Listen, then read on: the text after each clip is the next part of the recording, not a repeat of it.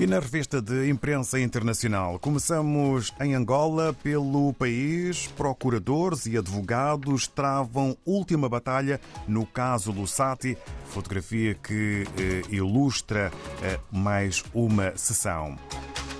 Um outro tema que faz eh, manchete na capa do jornal angolano País, Presidente da República e representante da ONU abordam grandes lagos. Em Cabo Verde, segundo a agência Infopress, taxa de pobreza em Cabo Verde aumenta de 26% para 31,7% com a pandemia da Covid-19. É um dos títulos que marca a imprensa cabo-verdiana hoje. Em Santo Antão, no que toca ao ensino superior, Instituto das Ciências e Tecnologias Agrárias faz todo o sentido, é o que considera o primeiro-ministro. Em São Tomé e Príncipe, segundo a agência STP Press, Carlos Villanova discursa em Roma e Itália no Fórum Mundial de Alimentação. E a Sky faz voo inaugural para São Tomé e Príncipe. Na Guiné-Bissau, temos os títulos da publicação democrata sobre eleições legislativas. Governo propõe nova data a 23 de abril de 2023. E sobre a caducidade do CNE ou da CNE, juristas divergem sobre a legitimidade da Comissão Nacional de Eleições para gerir as eleições e um defende consenso político. Saltamos até ao Brasil. Podemos ler na capa do Estadão: Congresso já tem planos para perpetuar orçamento secreto. Veja como o esquema seria mantido. E sobre essa caminhada para o segundo turno, pesquisa IPEC. Lula tem 50% das intenções de voto e Bolsonaro aparece com 43%. Do Brasil, regressamos à África. Estamos em Moçambique com o Arthur Ricardo, na cidade da Beira. Vamos saber o que podemos ler no Diário de Moçambique. Bom dia. Muito bom dia. Uh, na sua edição de hoje, o Jornal Diário de Moçambique destaca os seguintes assuntos.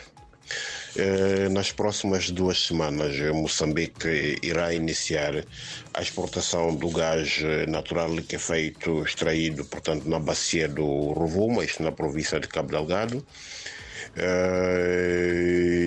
Temos também em destaque a Elsa de Moçambique, que leva uh, energia a mais consumidores no distrito de Maringue, isto na província de Sofala.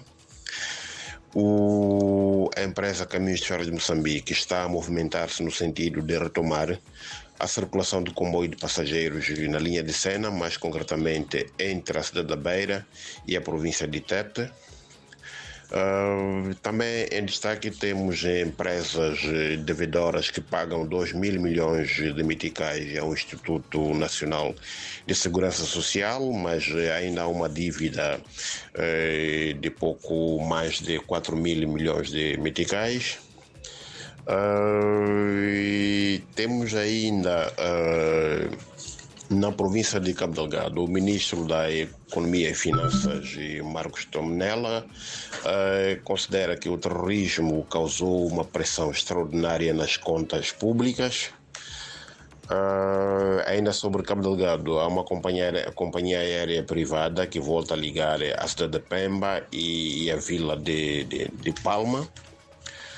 Uh, também temos o lançamento ontem na Ampula do programa de educação nutricional para mulheres e crianças.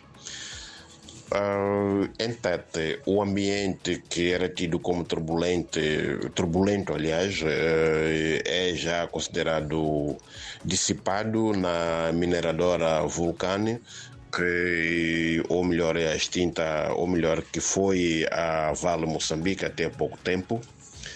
E a ministra do Ambiente considera que as mudanças climáticas requerem um debate permanente na sociedade moçambicana.